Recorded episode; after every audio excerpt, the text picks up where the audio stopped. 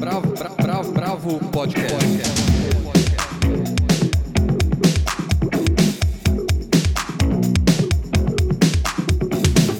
Olá, bem-vindos ao podcast da Bravo. Eu sou Guilherme Werneck. O programa de hoje está cheio de coisa boa. A gente vai começar com um trecho do Maravilhas Contemporâneas, o podcast que eu e Helena fazemos para a Aurela, onde a gente discute um tema a fundo. Dessa vez é a volta das atividades culturais na cidade de São Paulo.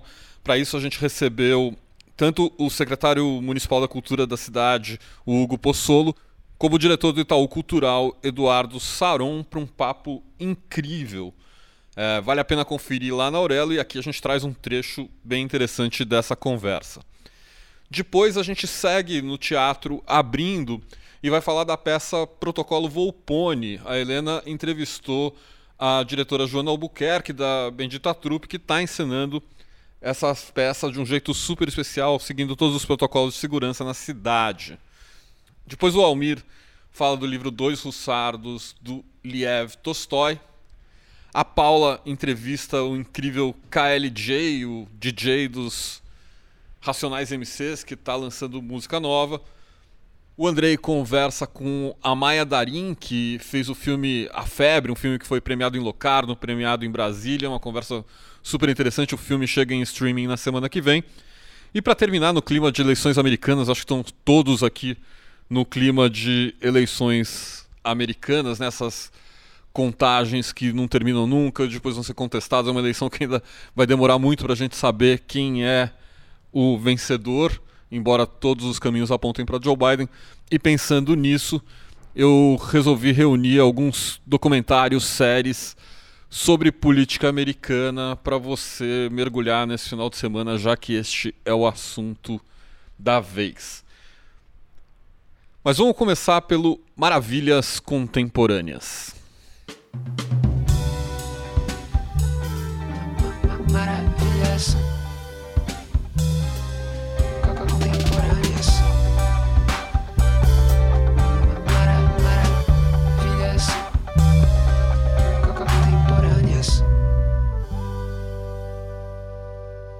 conversa de hoje é sobre o reinício das atividades culturais em São Paulo.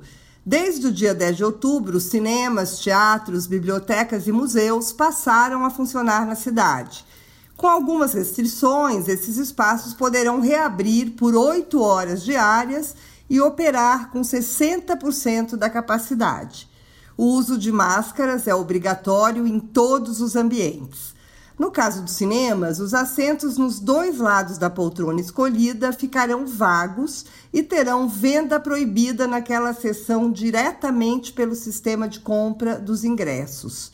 O casal ou pessoas que convivam juntas poderão escolher assistir ao filme lado a lado, mas o grupo não pode ser superior a seis pessoas. Entre pessoas que não se conhecem, a recomendação é de um distanciamento de um metro e meio. Em teatros, a recomendação, por exemplo, é de intercalar assentos, deixando dois livres para cada um que tiver ocupado. Os espaços culturais também poderão medir a temperatura dos clientes e as pessoas que apresentarem sintomas de gripe ou sinais de febre não terão a entrada permitida. Todos os locais precisam passar por higienização e é recomendado espaçar o intervalo entre as sessões a fim de garantir esse processo de limpeza. Eventos com mais de 600 pessoas precisarão de uma autorização especial. Também continuam proibidos eventos com mais de 2 mil pessoas. Em outubro, o Itaú Cultural e o Datafolha divulgaram um estudo sobre as expectativas do brasileiro em relação aos hábitos culturais no pós-pandemia. De acordo com o um levantamento feito em todo o Brasil em setembro, 66% dos entrevistados disseram que tinham intenção de realizar alguma atividade cultural no pós-pandemia, número superior aos que de fato realizaram alguma atividade no ano anterior, que era de 52%. O cinema foi a atividade mais citada, com 44% das respostas, seguido por shows, com 40%. Sobre a segurança, um pouco mais da metade, 54%, disse se sentir seguro de realizar uma atividade após a reabertura. Para falar sobre essa volta às atividades culturais, estamos recebendo hoje o secretário de Cultura da cidade de São Paulo, Hugo Possolo, e o diretor do Itaú Cultural, Eduardo Saron.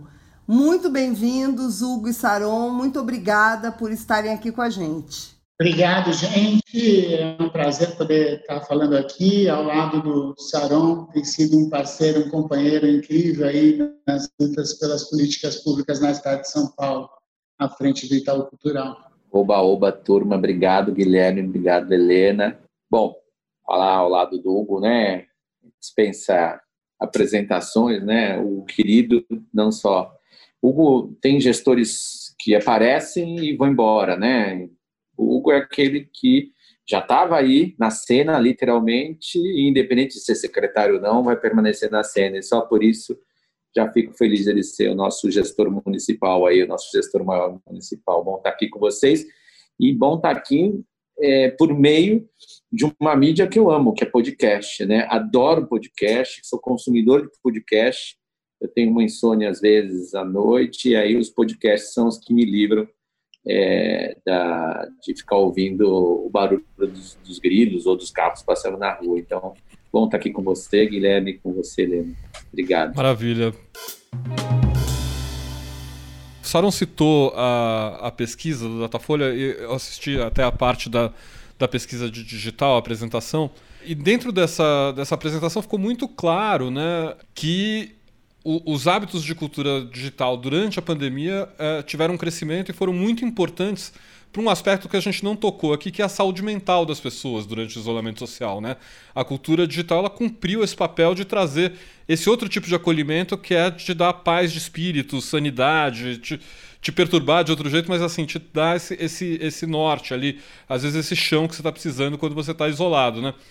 É, nesse momento, aí eu queria ver tanto do lado do Itaú Cultural quanto do lado da prefeitura, como é que vocês é, pensam na oferta de, nesse mix de oferta de é, atividades presenciais e ainda de atividades digitais para quem ainda não se dispõe a sair de casa? Bom, é, me disponho aqui primeiro, é, é, acho que além disso, né? A gente tem falado muito nas formas criativas aqui na secretaria, nas formas híbridas, aquilo que acontece presencialmente e também numa transmissão. Eu acho que isso é importante. A gente tem a preocupação de realizar, de, de realizar até o final do ano é, uma série de eventos. A gente quer ter, se os índices permitirem, a gente continuar na fase verde. A gente realiza a Jornada do Patrimônio em dezembro. A gente realiza simbolicamente, evidentemente, não será uma virada cultural como a gente conhece, será uma outra virada só para ter essa simbologia uma vez que a gente também não vai ter o Réveillon na Paulista, que está cancelado, mas que a gente tenha um tipo de evento que seja virtual, mas que tenha potencialidades híbridas. É, Para lidar com o medo das pessoas e com essa nova linguagem, é muito importante a gente manter as atividades online enquanto não chegar a vacina e até estimulá-las depois, porque novas capacitações estão sendo feitas, mas com um grande cuidado. O mundo está sendo controlado pelo algoritmo. E a gente precisa tomar cuidado para que a política pública das artes, feita através das redes, não se é, é, renda a isso, não seja refém do algoritmo. Porque amanhã depois vai estar dizendo, olha, aquele, aquela live ali, ela realmente teve audiência, aquela outra não teve. Mas a importância do que está sendo dado no conteúdo de cada uma delas pode ser totalmente diferente. E a necessidade de dar espaço àquilo que às vezes não se encaixa no mercado, aquilo que não é exatamente popular, aquilo que tem uma construção ainda de vanguarda. Tudo isso precisa ter um espaço diferente do que é ditado pelo algoritmo, que é algo de característica comercial, onde cada uma das pessoas que fazem uma live se vendem como um produto. E a arte não pode sofrer o impacto dessa produtificação. Ela precisa ter o espaço da liberdade, do pensamento, do acompanhamento da sociedade da interferência na sociedade. Às vezes sendo até desagradável a ela. Nem tudo na arte é para agradar. Às vezes as pessoas são incômodas porque elas querem levar um questionamento à sociedade. Então, nesse sentido, as redes sociais são muito positivas, mas a gente tem que tomar cuidado com o algoritmo. Por isso, política pública precisa ser desenhada com amplitude, com visão e também com visão de que a gente tem uma desigualdade social gigantesca. Então, não adianta você fazer tudo pela internet se pessoas na periferia não têm acesso à internet. Precisa fazer esses diálogos. A gente tem na, na, agora estamos criando umas carretas que levam pontos de internet e as bibliotecas da gente para lugares de baixo IDH, com livros, distribuição de livros novos para que as pessoas não tenham risco do contágio, no sentido de criar realmente um vínculo diferente com a população periférica que é, têm também suas forças de expressão e que precisam ganhar conexão, né? precisam ter o seu espaço e, e ocuparem com o seu lugar de fala. Então, é nesse sentido que a gente tem trabalhado. Muito bom. Saron, você quer falar um pouco do Itaú? Então, é, de fato, né, a gente vivenciou uma intensidade de ações por meio virtual, né? A gente já tinha um hábito de fazer coisas virtuais, né? A gente tem vários produtos, talvez o nosso mais importante produto no Itaú Cultural e certamente na internet é o mais importante produto é a enciclopédia de arte e cultura brasileira, né? É, então a gente tem aí uma uma história de diálogo com essa esse universo virtual, né? E é, ao longo desses seis meses fizemos muito mais coisas, né? Preocupados com garantir fruição, mas preocupados também de garantir fomento e formação. Nós tivemos programas de formação, nós tivemos cursos que teve mais de 140 mil pessoas vendo nos nossos cursos. Né? Para nós foi uma belíssima surpresa que na pesquisa se confirmou. Você pega lá os blocos de coisas que as pessoas é, procuraram na internet, além do cinema, além de ver shows de música, tem lá um bloco de webinar e de programas de formação, curso de formação, que na sua soma supera um terço dessa procura né, nesse universo da internet. É claro, sempre nos preocupando com a desigualdade digital que o país também tem. Né? Se você 7% das pessoas nunca acessaram a internet, segundo a nossa pesquisa. Né? É, além disso, 90% do acesso é por meio do celular. Isso também denota um universo de pessoas que dependem muito do 3G e do 4G, né? Quando tem o 4G já estão felizes, para poder transitar nesse universo, fora a tela pequena. Então é preciso que a gente cuide também de, destas pessoas, né?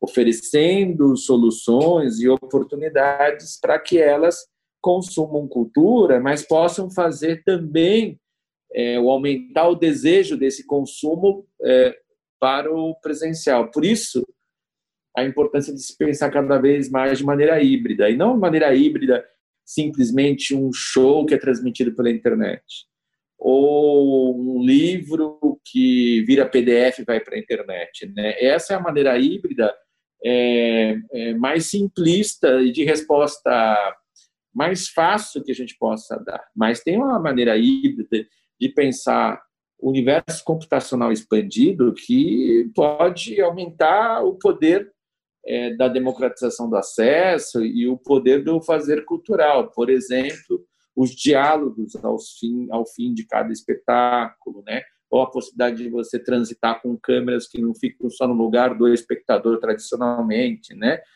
ou a possibilidade de você fazer mediação cultural, circular por exposições, né, onde o educador esteja na exposição e você esteja em casa, né, esteja em casa por dezenas de motivos, ou porque você não está no mesmo estado, ou porque você tem uma dificuldade de mobilidade, né, ou por outras questões mais. Então, este hibridismo se utilizando da computação expandida, levando isso em consideração que o país continua também sendo excludente na internet e também isso que o Hugo falou, dos algoritmos que ditam, que dizem, né, do que você gosta, o que você deve gostar mais ou gostar menos, né? Observando todas essas questões, o nosso desafio como gestor, como produtor, os artistas, só é, crescerão no pós-pandemia. E, e, qual foi o, o, aprendizado dessa pandemia para as instituições culturais, segundo a experiência de vocês? Se quiser continuar, Saron, assim, o que, que você destaca como grande aprendizado? Bom, o primeiro aprendizado é que você pode, de alguma forma, ir além é, é, do óbvio para oferecer por meio da internet. Né? A primeira percepção é oferecer mais do mesmo, né? Mas se você tem uma boa curadoria, se você faz um trabalho de hub com a produção independente, inclusive, se você oferece programas de formação com consistência, se você abre espaço para que a produção independente também esteja presente né, nas suas plataformas, você terá adesão, você terá essa troca, você terá esse intercâmbio. Né?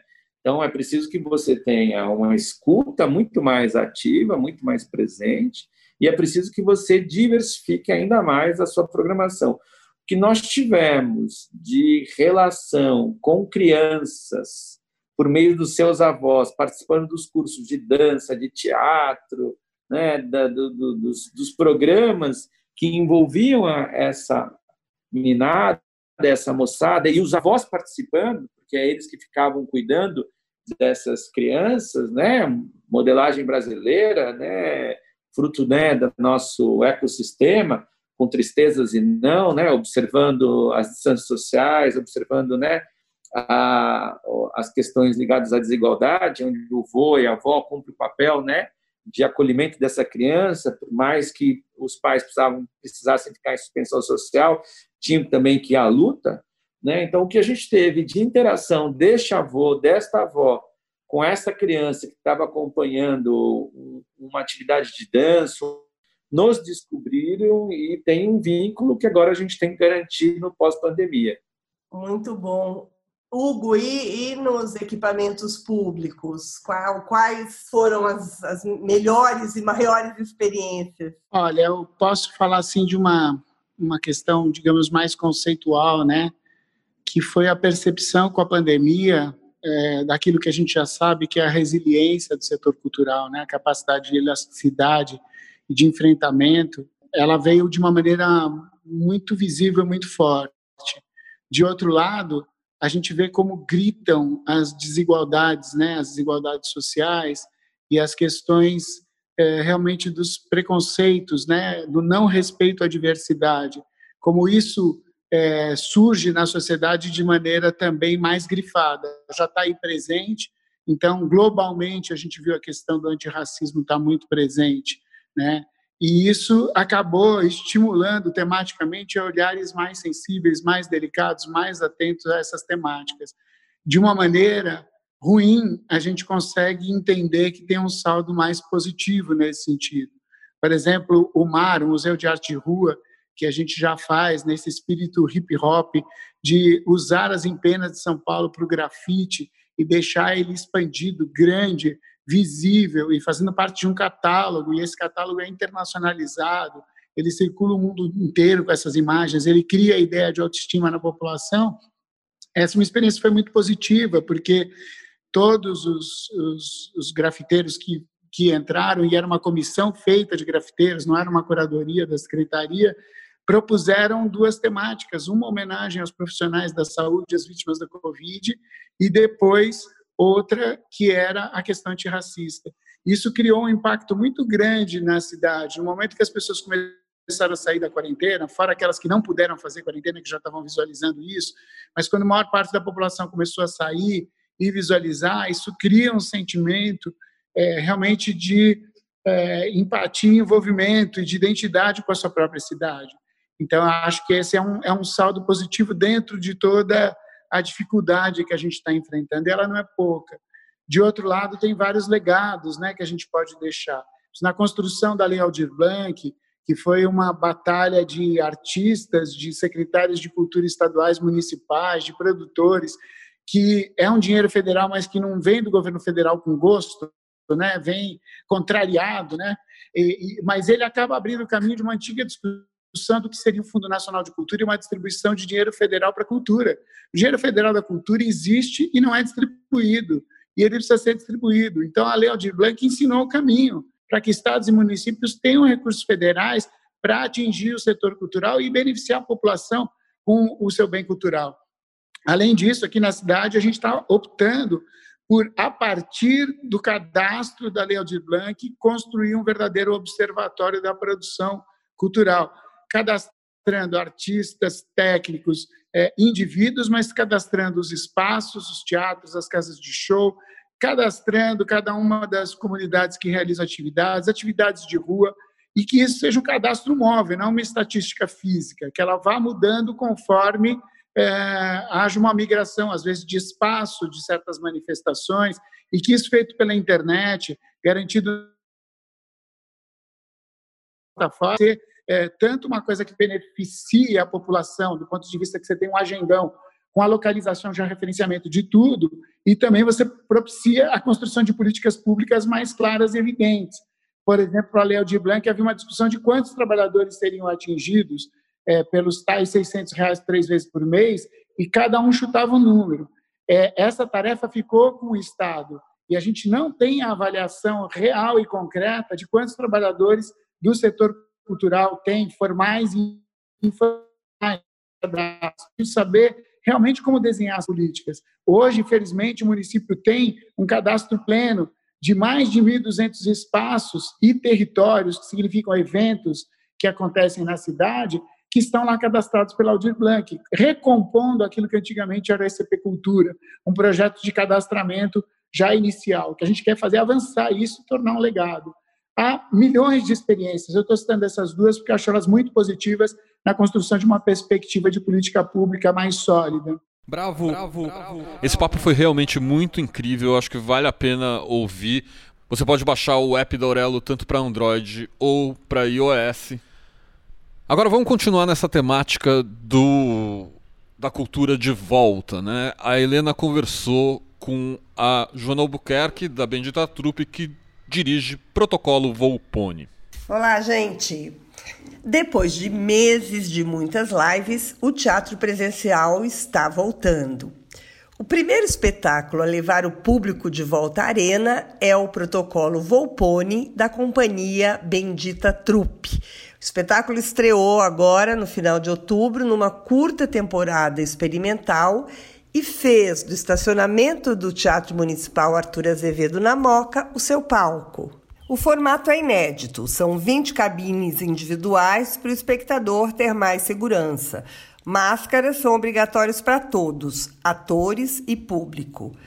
Esse clássico do início do século XVII é uma comédia com direção de Joana Albuquerque, com quem vamos falar agora para saber mais sobre esse desafio de levar o público de volta ao teatro. Olá, Joana, um grande prazer ter você aqui com a gente essa semana. Eu queria saber se essa montagem era um projeto antigo que foi adaptada para o momento ou se ela nasceu com a pandemia. Olá, Helena Bagnoli. Olá, pessoal da Bravo. Olá, queridos antigos leitores, agora, agora ouvintes. é um prazer enorme estar aqui dando o meu depoimento uh, nessa revista que tenho uma admiração profunda né, de uma qualidade gráfica e editorial maravilhosa. Obrigada pelo convite de poder compartilhar com vocês algumas informações sobre o nosso projeto Protocolo Volpone. Protocolo Volpone nasceu do desejo inicialmente de montar Volpone do Ben Jonson, que é um clássico britânico, escrito em 1606 e continua sendo um dos textos mais encenados no Reino Unido e na Europa, nos Estados Unidos, por ter temas muito atuais para qualquer época, né? Não é à toa que ele é considerado um clássico. Uh, ganância, ascensão social, prestígio através de amizades, seduções, estupros, julgamentos, tudo isso está presente no texto de Volpone. Agora, protocolo Volpone foi justamente a readequação desse projeto a partir do advento da pandemia, já que tratava-se de um espetáculo com 10 atores e nós não teríamos a menor condição uh, de fazê-lo virtualmente. Não haveria, não haveria interesse sobre esse texto, sobre essa encenação, ficaria exaustivo. Então, nós começamos a vislumbrar a possibilidade de criar uma pesquisa cênica, tentando descobrir como seria realizar um projeto cênico presencial antes da abertura dos teatros fechados e antes da vacina. Foi daí que surgiu o protocolo Volpone, um clássico em tempos pandêmicos. Aliás, o título do texto é Volpone, né? O protocolo agregado ao nome foi o resultado das restrições advindas com a pandemia? Então, protocolo Volpone é justamente a construção de um processo que se propõe se debruçar sobre os protocolos de higiene e transformá-los em linguagem cênica. É muito importante de que todos os integrantes da equipe se sintam seguros e mais que isso, que tenham a, a, consciência e a segurança de que vão se encontrar presencialmente, não para se contaminar, mas para uh, seguir todos os protocolos de segurança e, sentindo-se seguros, poder libertar um espírito criativo e poder criar coletivamente. Né? É, diferentemente da, dessas lives de monólogos que permeou boa parte do período inicial da pandemia, é, nós estávamos nos propondo a realizar algo de um grupo, de um coletivo. A investigação parte de todos e também parte uh, do respeito ao limite de cada um. Então tem aqueles, tinham aqueles que nunca nem tinham saído de casa né? Primeira vez que saíram de casa foi justamente para ir para o primeiro dia de ensaio. Então, respeitar o limite do outro sempre foi uma coisa muito importante e que fez também a gente descobrir é, esse caminho de do meio, onde, onde, onde a gente chega num lugar que faz parte de um acordo com todos, né? Joana, me conta como foi o desafio de dirigir atores mascarados que passaram a ter apenas o olhar e não mais toda a face, a boca, que é tão essencial ao teatro, para se expressarem, para encontrarem a voz sufocada pela máscara. Como é isso? Aliás, as máscaras não atrapalham a dicção dos atores? Então, a pesquisa com as máscaras foi algo muito interessante. Primeiramente, a máscara entrou no processo como um dos protocolos fundamentais de segurança da equipe, né? No primeiro dia de trabalho já estava todo mundo com as máscaras e a produção ofereceu máscaras higiênicas para todos, mas cada um também tinha a liberdade de poder usar a máscara que se sentisse mais protegido e mais confortável. Depois teve um segundo momento que é a máscara como estética compondo junto com os figurinos, né, junto com o visage, né? O visage são os cabelos e a maquiagem, que justamente por os atores, pelo fato dos atores usarem máscara, esse visagismo, que é do Leopoldo Pacheco, é, ele se restringe aos olhos, à maquiagem dos olhos e aos cabelos, né?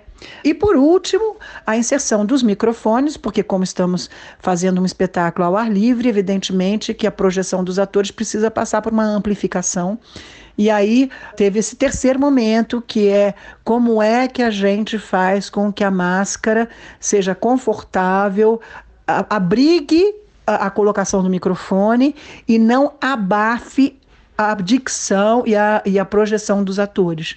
Então, foram muitas etapas e essas etapas elas ainda estão em processo. Alguns atores falam muito durante uh, o, o, o espetáculo, então trocam de máscara no meio do espetáculo. E também tem essa questão da colocação da máscara.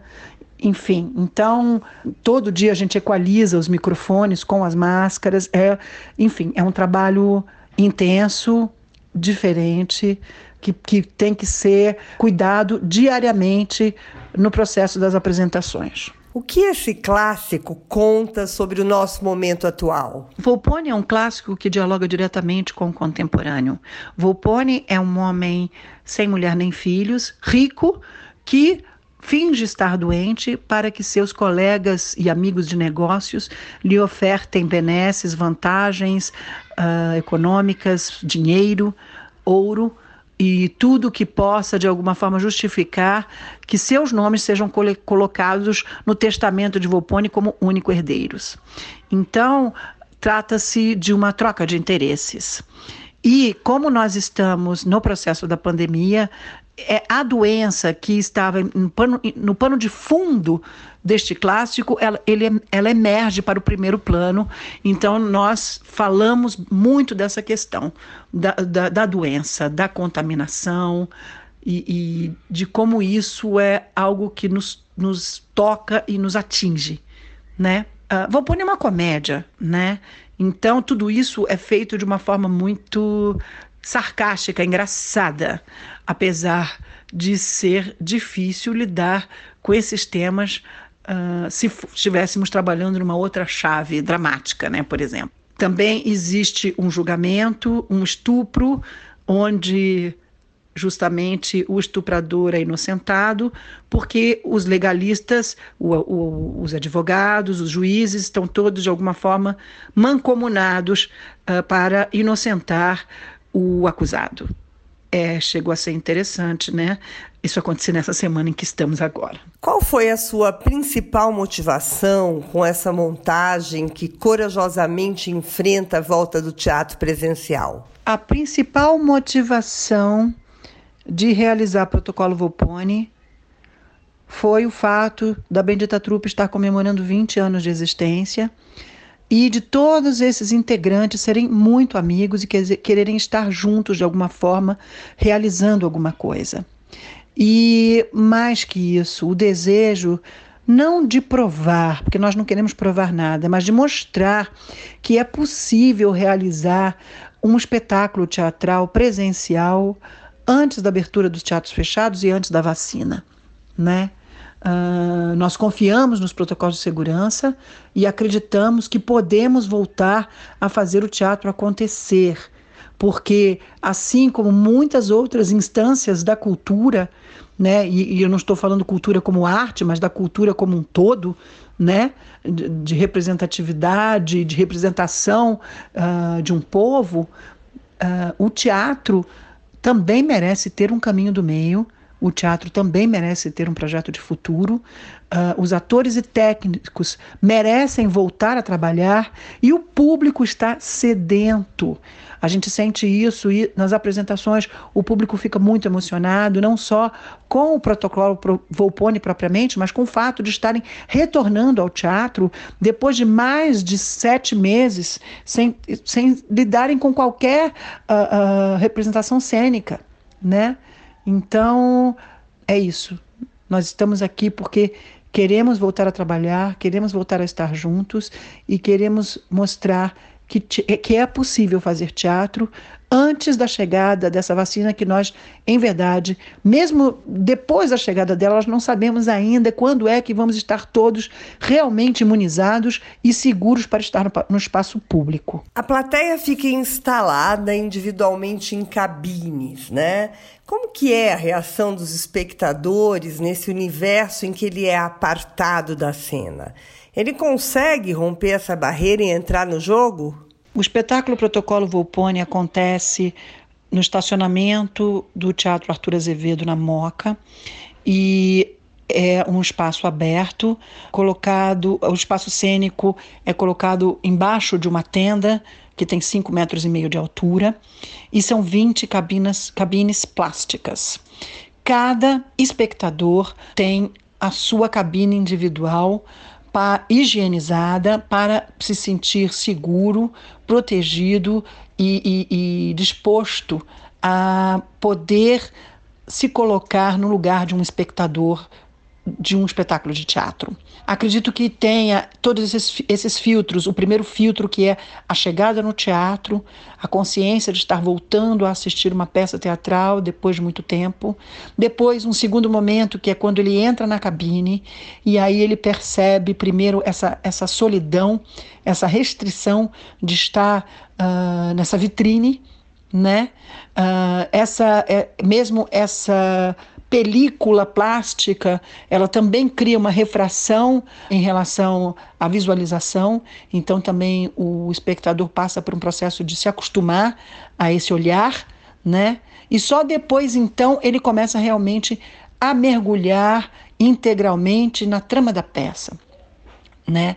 E isso acontece porque no fim todos estão muito emocionados e muito felizes de terem uh, participado dessa experiência, né? Uh, e de poderem também ver o outro, né? Porque as pessoas na cabine se veem umas às outras dentro da cabine. Então, o espetáculo não é somente a cena, mas também o próprio público. E para finalizar, eu queria que você nos contasse qual tem sido o grande aprendizado que vem com essa montagem. Bom, para finalizar, o aprendizado maior que eu e toda a equipe estamos tendo com o protocolo Volpone é que, primeiro, não existe teoria que justifique algo que não é experimentado na prática. A teoria ela tende a advir da experiência prática. Então, esse desafio que nós nos colocamos de vencermos nossos receios, nossos medos e nos dispormos a ir para o espaço público, nos encontrarmos no coletivo e construir um, um objeto de criação, um espetáculo teatral, uh, era um desafio, era uma meta e nós tivemos que, que vencer uh, todos os nossos obstáculos interiores e acreditar que nós podíamos viver um dia atrás do outro com uma noite no meio e só conseguir projetar para o dia de hoje e o dia de amanhã. Esse espetáculo nós não sabíamos se íamos conseguir estrear até quase o último momento. Nós uh, chegamos a subir toda a estrutura de produção sem termos a certeza de que poderíamos estrear, porque nós estávamos aguardando é, a, a, entrada da fase verde pelo, pelo, pelo prefeito né, de São Paulo. Então, para você ter uma ideia, nós adiamos duas vezes a montagem do box truss e adiamos duas vezes a data da estreia. Então, hoje nós sabemos que nessa fase de incerteza que nós estamos vivendo, viver hoje e o amanhã é o que nós conseguimos dar conta.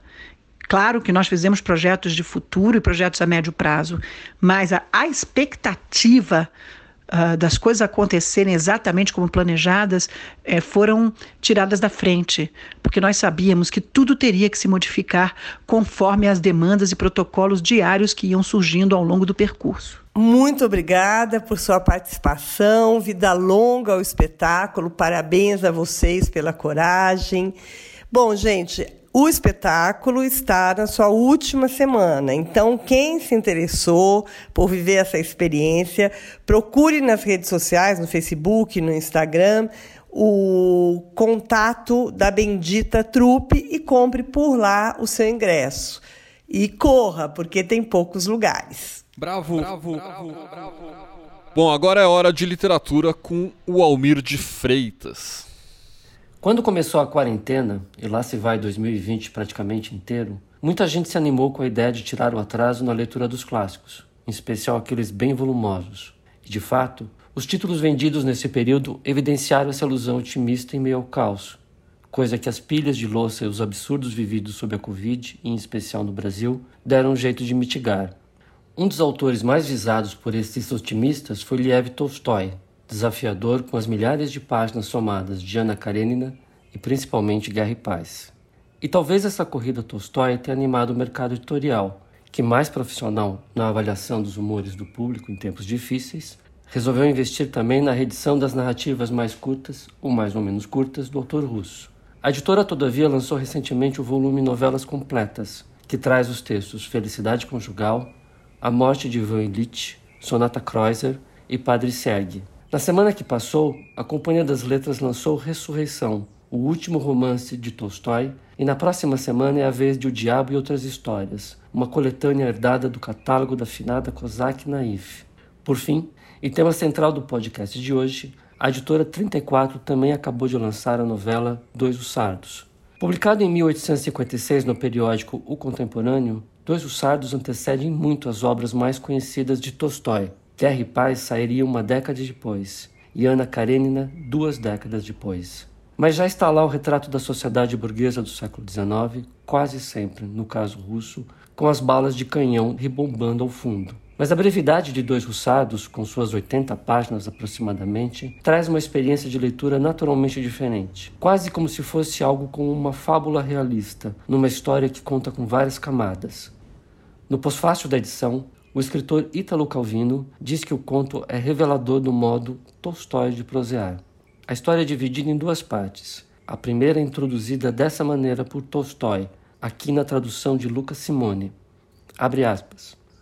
Nos anos 1800, naqueles tempos em que ainda não havia nem ferrovias, nem rodovias, nem luz a gás ou velas de estearina, nem sofás baixos de mola, nem móveis sem verniz, nem jovens desiludidos de óculosinhos, nem mulheres filósofas liberais, nem adoráveis damas das camélias.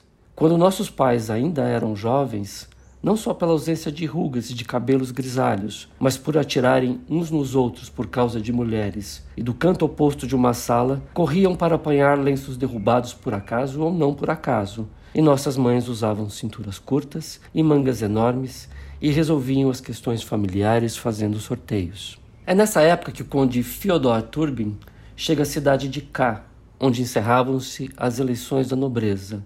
É um sardo, um oficial da cavalaria ligeira, armados com lanças, famosos pela coragem e pela disposição de farrear. Turbin faz jus à fama, bonitão, bom de copo e carteado, exímio dançarino e conquistador de donzelas. Ele é a personificação da vitalidade, um termo usado por Calvino no seu texto. A vitalidade, escreve ele, como razão suficiente de sucesso, de simpatia e de domínio. É também, por extensão, agressivo, ousado e impetuoso. Daí que Turby seja um personagem moldado à perfeição para representar um cavalheirismo que coexiste com a brutalidade, que reúne, e cito Calvino de novo, violência e leveza. Essa história se estende por oito dos 16 capítulos. A partir do nono, começa a história do segundo Russardo, e assim Tolstói faz a introdução. Passaram-se uns 20 anos. Muita água correra desde então, muita gente morrera, muita gente nascera, muita gente crescera e envelhecera, e mais ideias ainda nasceram e morreram. Do que era velho, muitas coisas belas e muitas coisas hediondas desapareceram. Muitas coisas belas e jovens cresceram, e muito mais coisas não amadurecidas e monstruosas surgiram no mundo de Deus. Nessa época, Fyodor Turbin já havia sido morto, muito apropriadamente para o seu perfil, em um duelo. Quem chega cá dessa vez é seu filho, Conde Turbin igualmente, Russado igualmente. Mas ele é uma espécie de antípoda do pai. É mais, entre aspas, civilizado, mas de uma civilidade em que a leveza decresce junto com a violência, em que a brutalidade é mitigada, mas também o cavalheirismo. Em síntese, é um personagem sem a vitalidade do primeiro, um contraste que se estende à própria rotina em cá, mais tediosa que animada. Mais que isso, com esses códigos morais embaralhados, Tolstói representa dois momentos distintos da história russa. No primeiro, Turbin vive os anos de glória do exército imperial russo após a vitória sobre as tropas napoleônicas em 1812. No segundo, Turbin filho é um esmagador de revoluções no exterior. Aí estão as guerras que, sem nunca serem nomeadas, fazem parte das transformações na sociedade russa que Tolstói busca abarcar, porque elas são parte da guerra lá fora. O tom de fábula talvez venha de uma pretensão tão grande ter sido condensada em um conto, exprimido nessas 80 páginas. Dez anos depois, e aqui quem diz de novo é Calvino, Tolstói acrescentaria mais umas 1.500 páginas para desdobrar esse discurso em Guerra em Paz, que segue sendo também uma ótima ideia para quem ainda resiste na quarentena. Dois Russados foi lançado pela editora 34, tem 96 páginas e custa 42 reais. Bravo, bravo, bravo, bravo. Da Rússia para quebrada, a Paula conversou com KLJ, um dos maiores DJs do Brasil, a alma sonora dos Racionais MCs. Fala Gui, e aí pessoal? É, eu acho que dispensa as apresentações, né? Mas o DJ dos Racionais MCs, o KLJ, lançou recentemente a música Território Inimigo, que é uma faixa com participação do Amiri, do J Gueto, da Narca, e enfim, uma porrada, assim, uma música ficou bem pesada, assim, bem boa. E ele está envolvido também na regravação da Voz Ativa, né, que é um dos primeiros sucessos Racionais, agora puxado pelo Dexter, que trouxe também o Jonga, o Coruja e o próprio filho do Kylie J, né, o DJ Will. E aí a gente conversou por Zoom, bati um papo assim, e logo menos vocês vão poder ler isso no Medium da Bravo, a entrevista completa. Aqui no podcast a gente deixa um trechinho.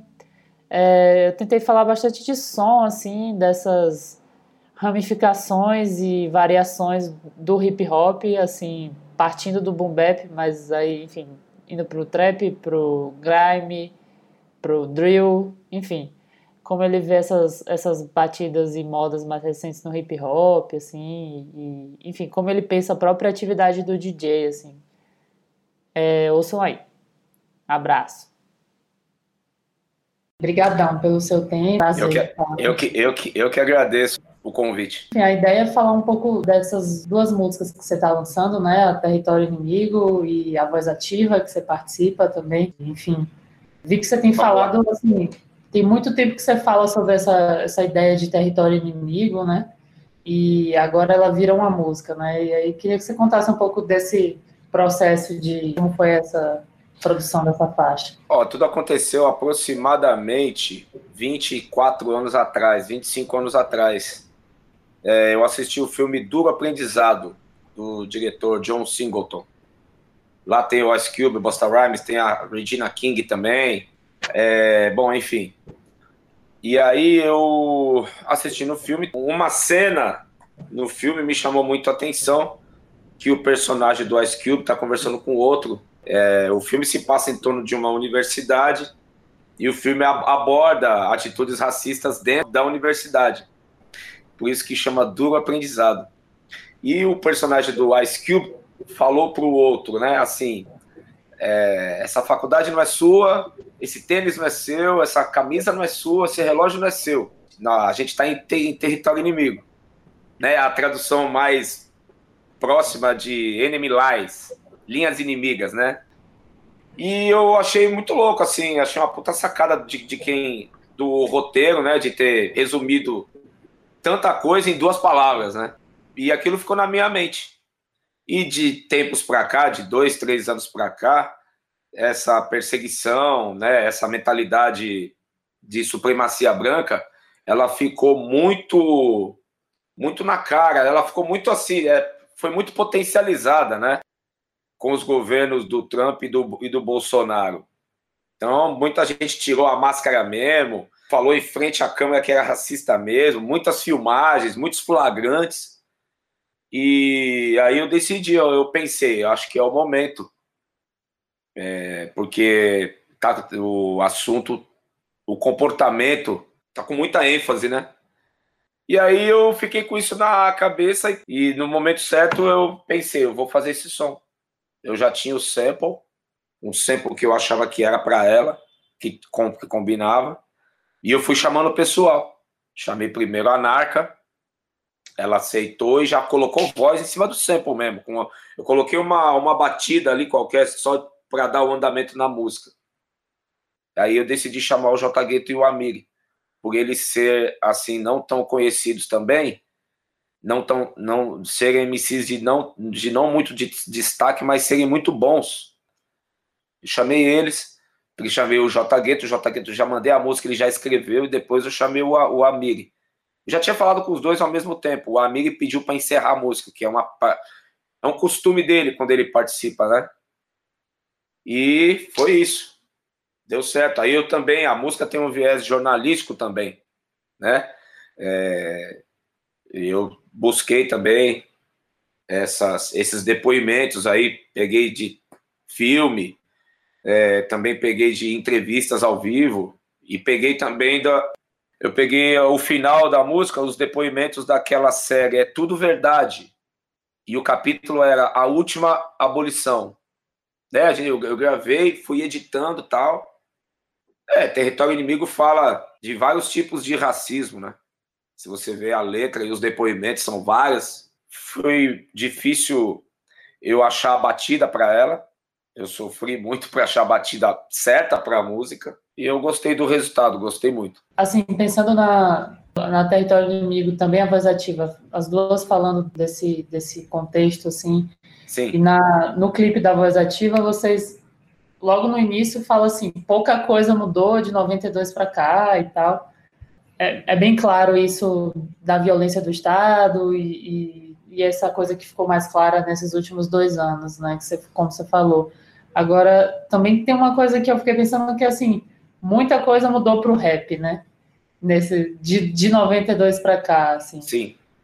E aí queria te pedir para comentar um pouco sobre isso. Vou te responder como se eu não fosse do Racionais, como se eu fosse um crítico do lado de fora.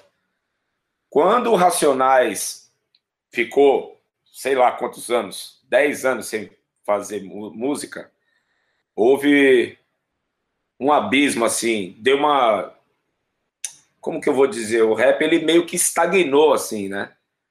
Outros artistas continuaram falando, mas é, como se fosse como se ele tivesse de stand-by. é, o Racionais até então era, era protagonista, né?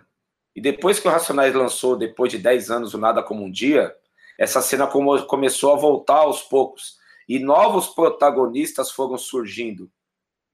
Rincon, Emicida, e aí depois veio o Dejonga junto com o Baco Eixo do Blues, o BK, não é? E, e, outros também vieram também.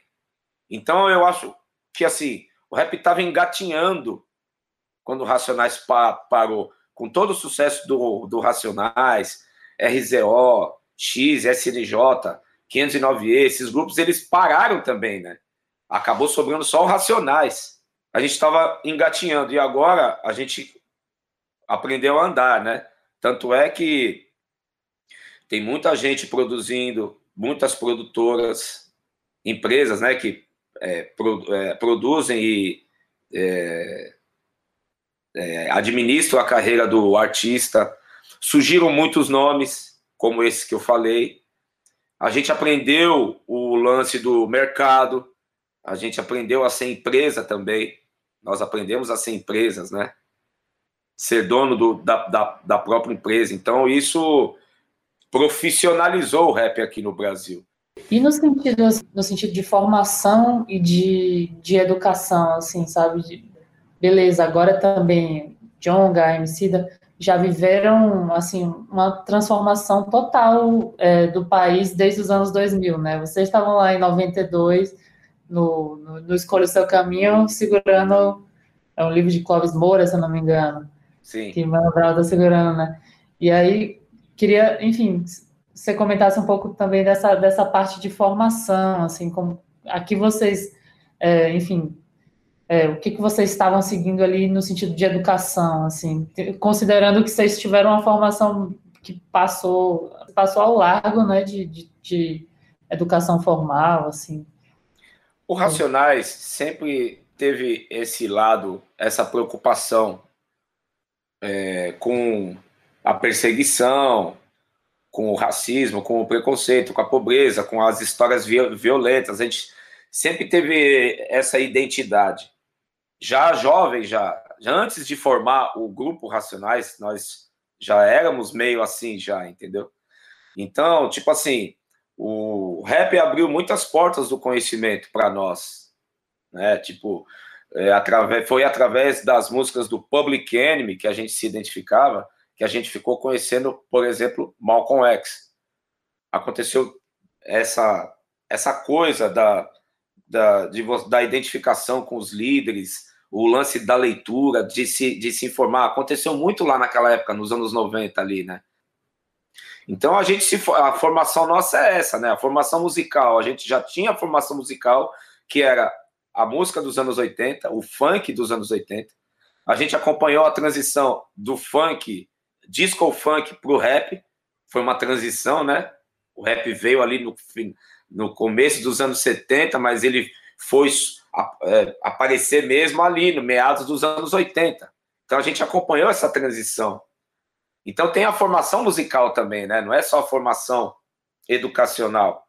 Com certeza.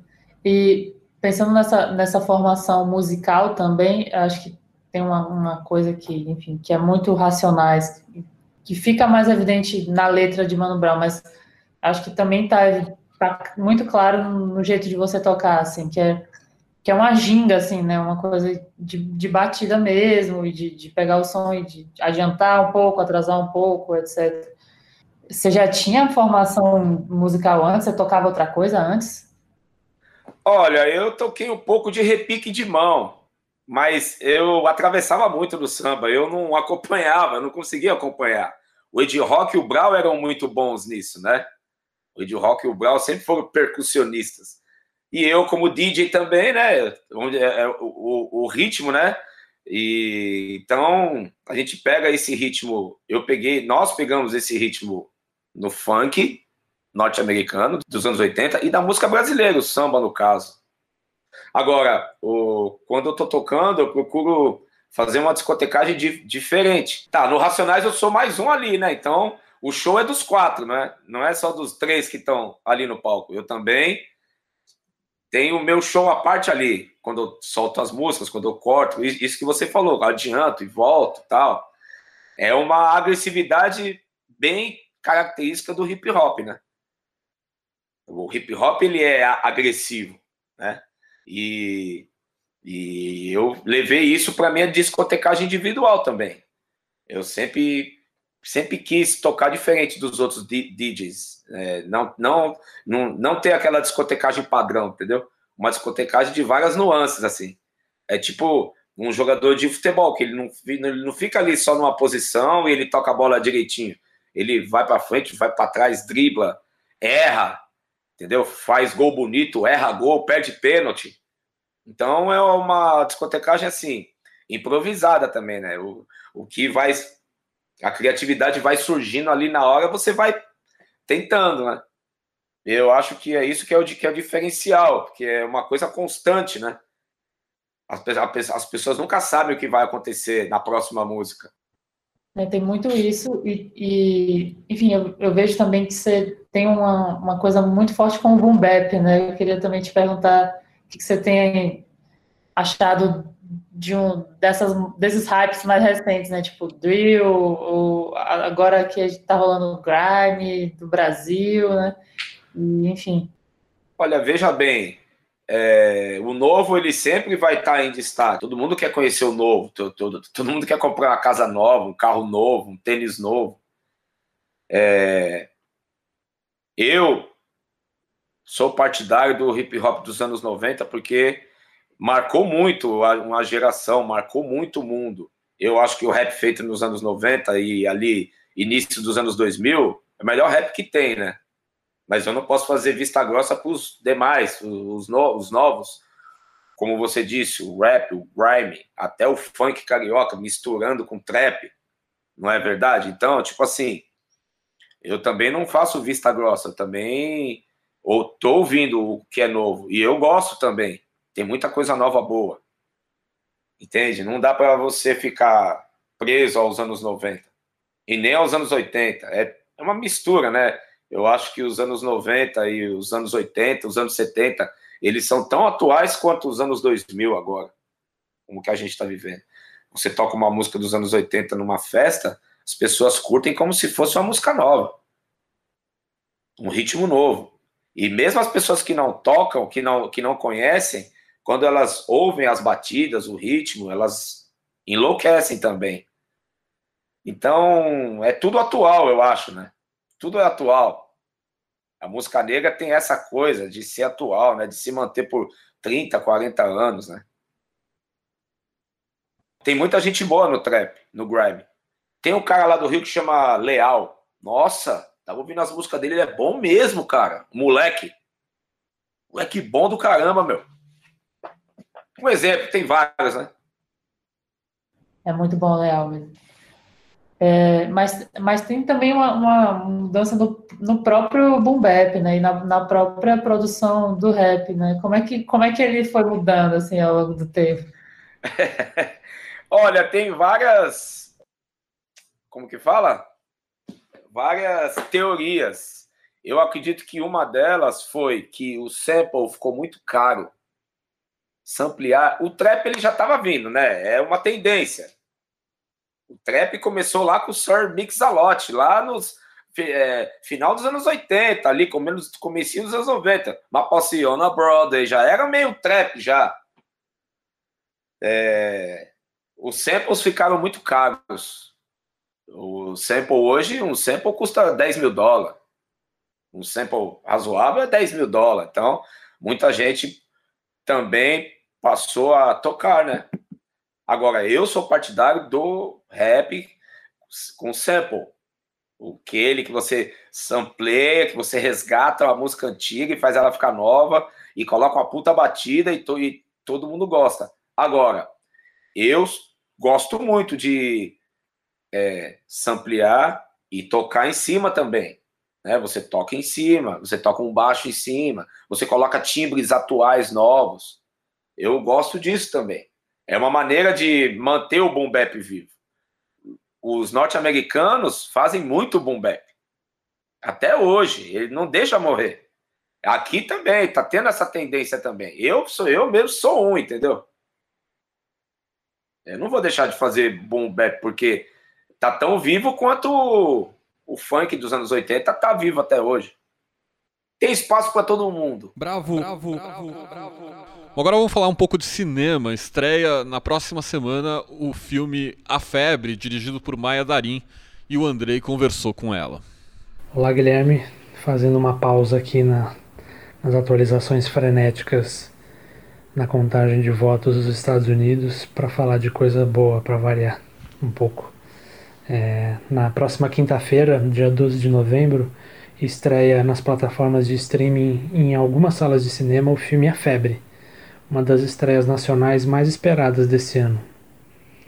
Desde que estreou no Festival de Locarno no ano passado, o primeiro longa de ficção dirigido pela Maia Darim colecionou prêmios e boas impressões no mundo inteiro.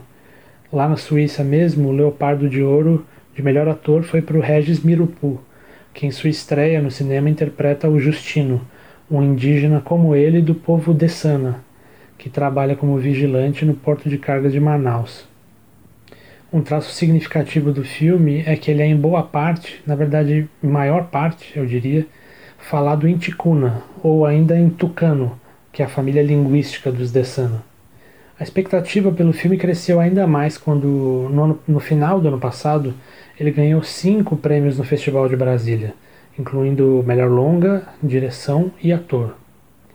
Eu assisti ao filme, nos últimos dias e acho que essa é uma estreia bastante importante, entre outras razões por mostrar que a conversão de indígenas em trabalhadores pobres no Brasil não tem consequências apenas materiais mas também subjetivas nas pessoas que sofreram nesse processo. Aqui, salvo engano, a atuação de Regis Mirupu garante à febre um dos momentos mais expressivos do cinema brasileiro recente.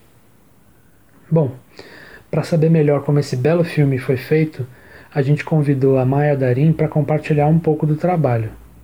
Primeiro, ela nos apresenta a narrativa do longo. A Febre conta a história de uma família dessana que migrou para Manaus há 20 anos, Justino é, e sua filha Vanessa.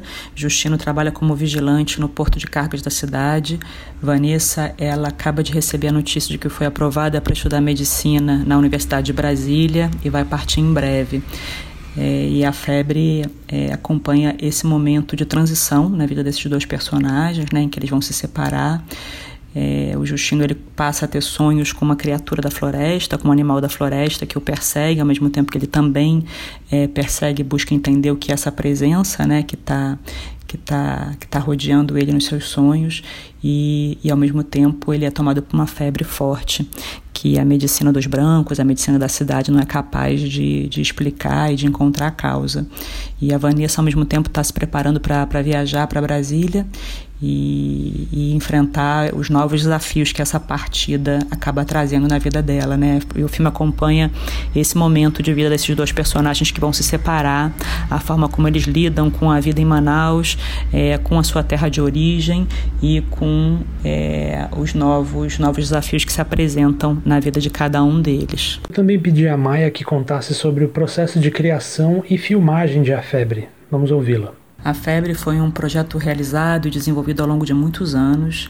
É, a primeira, primeira ideia para o projeto surgiu é, ainda em 2006, quando eu realizei dois documentários numa outra região da Amazônia, é, na fronteira entre o Brasil, a Colômbia e o Peru. E durante esse momento eu conheci algumas famílias indígenas que haviam deixado seus territórios tradicionais na floresta para virem viver nas cidades. E, e foi o contato com uma dessas famílias, a proximidade que a gente estabeleceu é, logo após as filmagens, que me trouxe a vontade de, de, de, escrever um roteiro e de realizar um filme de ficção que contasse a história de uma família é, que, que, que migrou para Manaus, né? uma família vivendo na cidade de Manaus.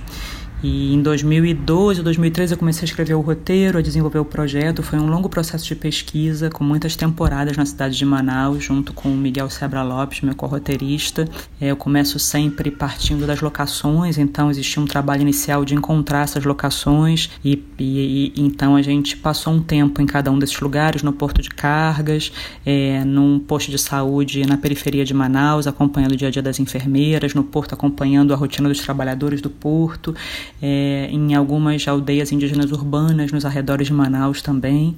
E foram as conversas com as pessoas, a experiência, a vivência desses lugares que foram nutrindo o roteiro e foi a partir é, desse dessa, dessas vivências e, e desse momento é, de, de, de, de, diálogo e de troca que, que o roteiro foi sendo construído. E depois é, a gente teve um processo longo também de ensaio junto com os atores, é, os atores que interpretam os personagens da família de Justino, né? Então, Justino e sua família. E foi um, um segundo momento de, de, de, muita transformação no, no, no, roteiro e no projeto, é, à medida em que a gente ia ensaiando a partir das improvisações e que o roteiro foi sendo reconstruído a partir das contribuições que foram chegando dos atores. E e foi, e foi esse, esse o material que, que a gente levou para as filmagens e, e, que deu origem às cenas como elas são hoje. É, e a filmagem também foi um, um processo de sete semanas e meia, quase oito semanas de filmagem. É, todo filmado, o filme é todo filmado na cidade de Manaus, né? Tem conta também com uma equipe grande manauara, né? De profissionais de Manaus, do cinema. É, e o elenco, ele é um elenco com atores indígenas e não indígenas, atores que estão atuando, muitos deles pela primeira vez, né? Estão tendo a sua primeira experiência de atuação no cinema, como o Regis Mirupu, que interpreta o personagem de Justino, a Rosa Peixoto, que interpreta a personagem de Vanessa, que já havia feito uma participação antes num curta-metragem, mas é sobre seu primeiro trabalho num, num num, num filme de longa-metragem e, e, e, foi, foram essas, essas, essas relações, essa construção junto com os atores que, que determinaram é, o caminho que o filme seguiu durante as filmagens. Por fim, a Maia nos conta como é estrear o filme nesse momento, num contexto de pandemia. O filme estreou em agosto do ano passado, agosto de 2019, no Festival de Locarno, é, e, e a gente foi muito bem surpreendido pela acolhida que o filme teve. É, a gente recebeu, o filme recebeu o Leopardo de Ouro de Melhor Ator para o Regis Mirupu, é, recebeu também o, o Prêmio Fepress da Crítica Internacional e em seguida o filme teve, é, circulou por diferentes festivais, né, diferentes países, é, onde eu, a Rosa e o Regis estivemos acompanhando também as sessões e, e o encontro com o público e foi uma experiência muito muito forte, transformadora para a gente. É, e agora a gente, a, gente, a gente iria estrear o filme em abril, é, quando chegou a pandemia a gente suspendeu o lançamento e a gente está agora é, retomando o lançamento do filme. Né? Então, o filme estreia no, no dia 12 de novembro, simultaneamente nas plataformas de streaming NetNow, Vivo Oi, Vivo Play e também em alguns cinemas. É, e é sempre, eu acho que é um, é um desafio por um lado, né? A gente está vivendo um momento muito difícil, é, ao mesmo tempo que eu acredito que o filme ele já, né, ele já, já, já vem circulando há algum tempo e, e, é muito bom saber que os debates ao redor do filme podem continuar acontecendo, né, que o filme pode continuar gerando discussão, troca de ideias, pensamento e eu acho que a gente vive um momento em que isso é muito importante, né, em que todos nós estamos precisando muito estar é, tá refletindo sobre o momento que a gente está vivendo e está também tendo, podendo viver uma experiência de troca é, e, e, de, e de intercâmbio de ideias. Eu acho que o cinema acaba também possibilitando isso, né? um espaço em que os olhares se encontram, em que a gente pode estar tá dialogando a partir do encontro que, que cada filme proporciona, né? Então, ah, o desejo de fazer com que o filme possa chegar ao seu público, possa encontrar o público, possa ser visto finalmente, é, vem muito nesse sentido de, apesar de toda a dificuldade do momento que a gente está vivendo, é, o filme possa ser partilhado, né? E possa ser partilhado para além da equipe que o realizou, mas que ele possa encontrar o público e que ele possa se abrir, se desdobrar a partir da apreensão que, que cada pessoa vai ter, da experiência que cada pessoa vai, vai, vai traçar com o filme. Bravo. Bravo. Bravo. Bom, agora para terminar, enquanto a gente grava esse podcast, ainda está tudo incerto na, nas eleições americanas, embora a tendência seja de que Joe Biden ganhe. É, na noite de quinta-feira, Donald Trump deu talvez um dos depoimentos mais vergonhosos que eu já vi de um presidente dos Estados Unidos, falando um monte de mentira, contestando as eleições sem apresentar prova nenhuma, um depoimento que foi contestado ao vivo pelas maiores redes é, de TV americanas durante o pronunciamento do presidente, algo que eu nunca tinha visto. Mas como a eleição americana é, foi o assunto que moveu essa semana, moveu as últimas semanas e agora está muito vívido, eu resolvi pegar alguns filmes, algumas séries que tratam do tema, que você, algumas delas você consegue ver, outras vão chegar no Brasil em breve. É, eu queria começar com uma série que foi feita agora um pouquinho antes das eleições. Eu ainda não vi, mas todo o barulho que ela fez vale com que a gente fique atenta, que é, é The Comey Rule, né, uma adaptação do livro A Higher Loyalty, Truth, Lies and Leadership, escrito pelo ex-diretor do FBI, James Comey, que acompanha o período das eleições americanas de 2016 e o começo da presidência do Trump. Né? Tem toda aquela questão da investigação dos e-mails que a Hillary Clinton teria enviado sua conta pessoal em 2015 com é, informações confidenciais. Depois também tem a, a, toda a história da relação complexa do Trump com a Rússia, a guerra comercial com a China, a questão nuclear com o Irã, o apoio aos turcos contra os curdos, ou seja, é bastante material explosivo. O Jeff Daniels interpreta o diretor do FBI e o Brandon Gleeson faz o papel de Trump. Todas as resenhas dizem que é incrível, estou esperando chegar no Brasil, estou muito curioso para ver essa série. Mas aí eu queria também trazer uma série de filmes que falam ou da política, ou das eleições, ou dos bastidores de campanha, né? Para mim, um dos filmes mais interessantes que eu adoro é o Wag the Dog, do Barry Levinson, que passou no Brasil como mera coincidência. Às vésperas das eleições, o presidente americano é envolvido num escândalo sexual e um de seus assessores, numa atuação brilhante do Robert De Niro, contrata um produtor de Hollywood, que é vivido pelo Dustin Hoffman, para encobrir o caso. Outro filme bastante interessante é Segredos do Poder, do Mike Nicholson, um filme de 98, assim, com o John Travolta. Ele é um governador do estado sul dos Estados Unidos que decide ser presidente. É uma comédia, assim, mas ele precisa contornar o fato de que ele é super mulherengo, não é nada exemplar. É um filme baseado é, na campanha do Bill Clinton, não é mera coincidência esse, esse perfil e em todos os escândalos, né? Se a gente lembrar do escândalo da Mônica Levinsky, ou seja, é um filme que vai no dedo da ferida ali da conduta do Clinton, né? Talvez um dos filmes mais importantes sobre política americana seja Todos os Homens do Presidente, um filme de 76 que acompanha os repórteres do Washington Post, Bob Woodward e Carl Bernstein, na investigação do caso Watergate, talvez o furo de reportagem mais importante do século XX. É um filmaço, assim, com o, o Robert Redford. Outro grande filme com o Robert Redford é O Candidato, também de 72, uma comédia super sofisticada do Michael Ritchie, que mostra os bastidores de uma campanha é, pouco usual para o Senado, assim, de uma forma incrível.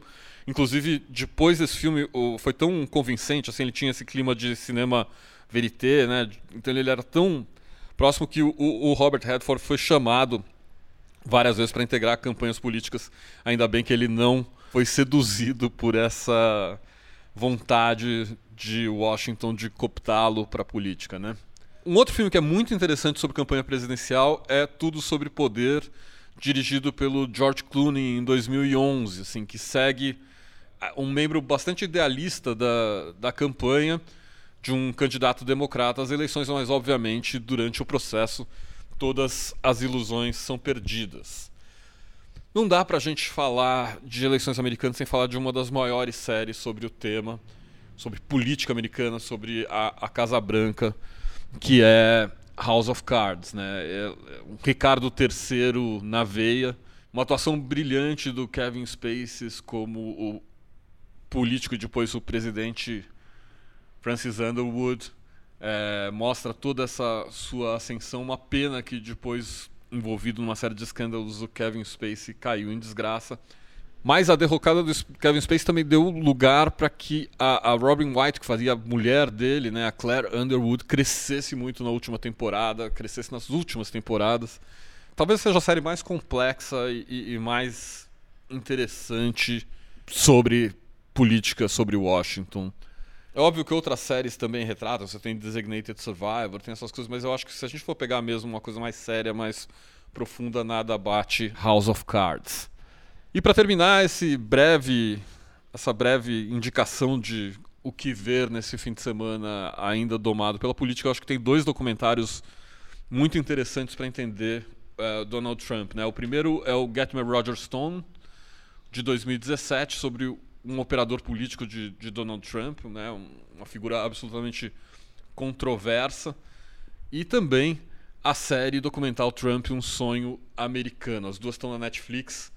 Vale a pena ver enquanto você não estiver dando refresh para ver o que está acontecendo nos estados chave ali da eleição, nos últimos que faltam fechar nessa corrida eletrizante e que deve terminar nos tribunais nas próximas semanas.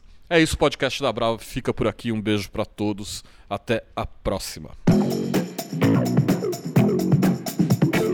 Bravo, bravo, bravo, bravo, bravo, bravo, bravo podcast.